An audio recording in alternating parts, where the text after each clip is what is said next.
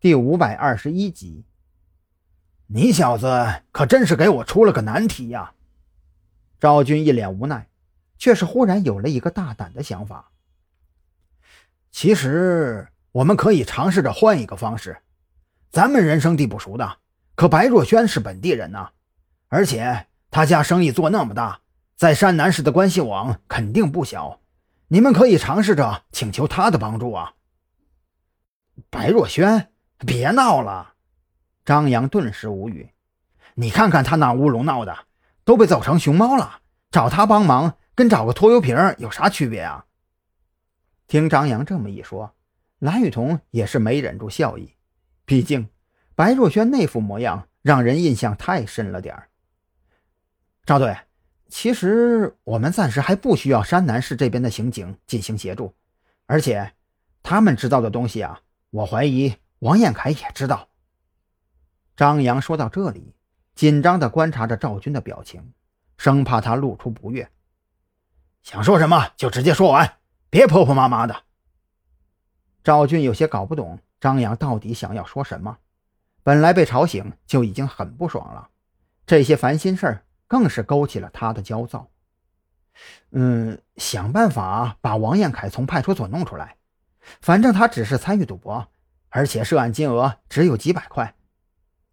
张扬见赵军的情绪平复了一些，并且露出思索的模样，这才放心大胆的继续往下说：“赵队，你想啊，如果刑警队盯梢的是王彦凯，那么王彦凯参与赌博被派出所抓了，刑警队会不知道，所以他们盯着的很有可能就是王彦凯的媳妇儿。我们只要把王彦凯弄出来，关于他媳妇儿的事儿，那还不是全都一清二楚了？”赵军仔细琢磨了一下，这条线好像真的能查下去，指不定还能钓出条鱼来。当即开始回忆自己在山南市有没有什么熟人。这想来想去啊，赵军忽然发现自己的人缘还真是挺差的。这当警察呀也有不少年了，回头想想，朋友还真没有几个。最后啊，赵军还是想到了李栋。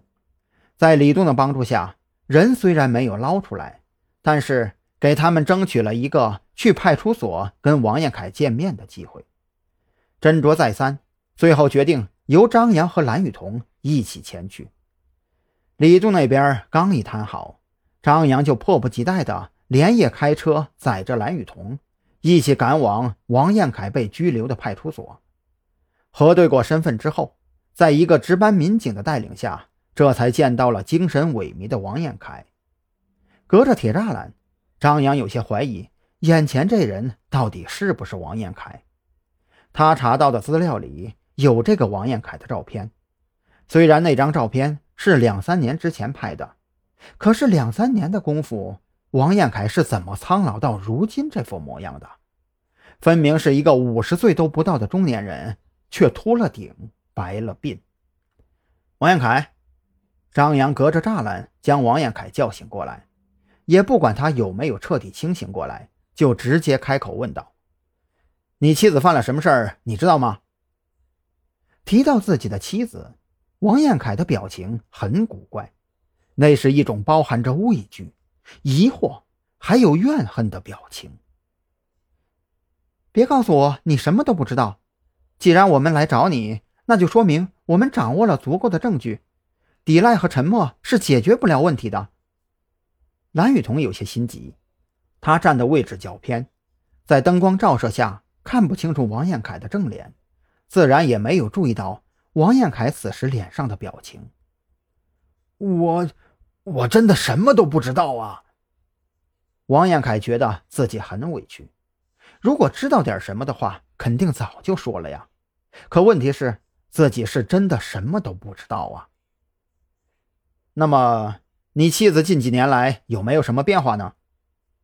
张扬换了个问法，他觉得王彦凯心里肯定藏着事儿，但是怎么把这个事儿诱导出来，那就要看自己的本事了。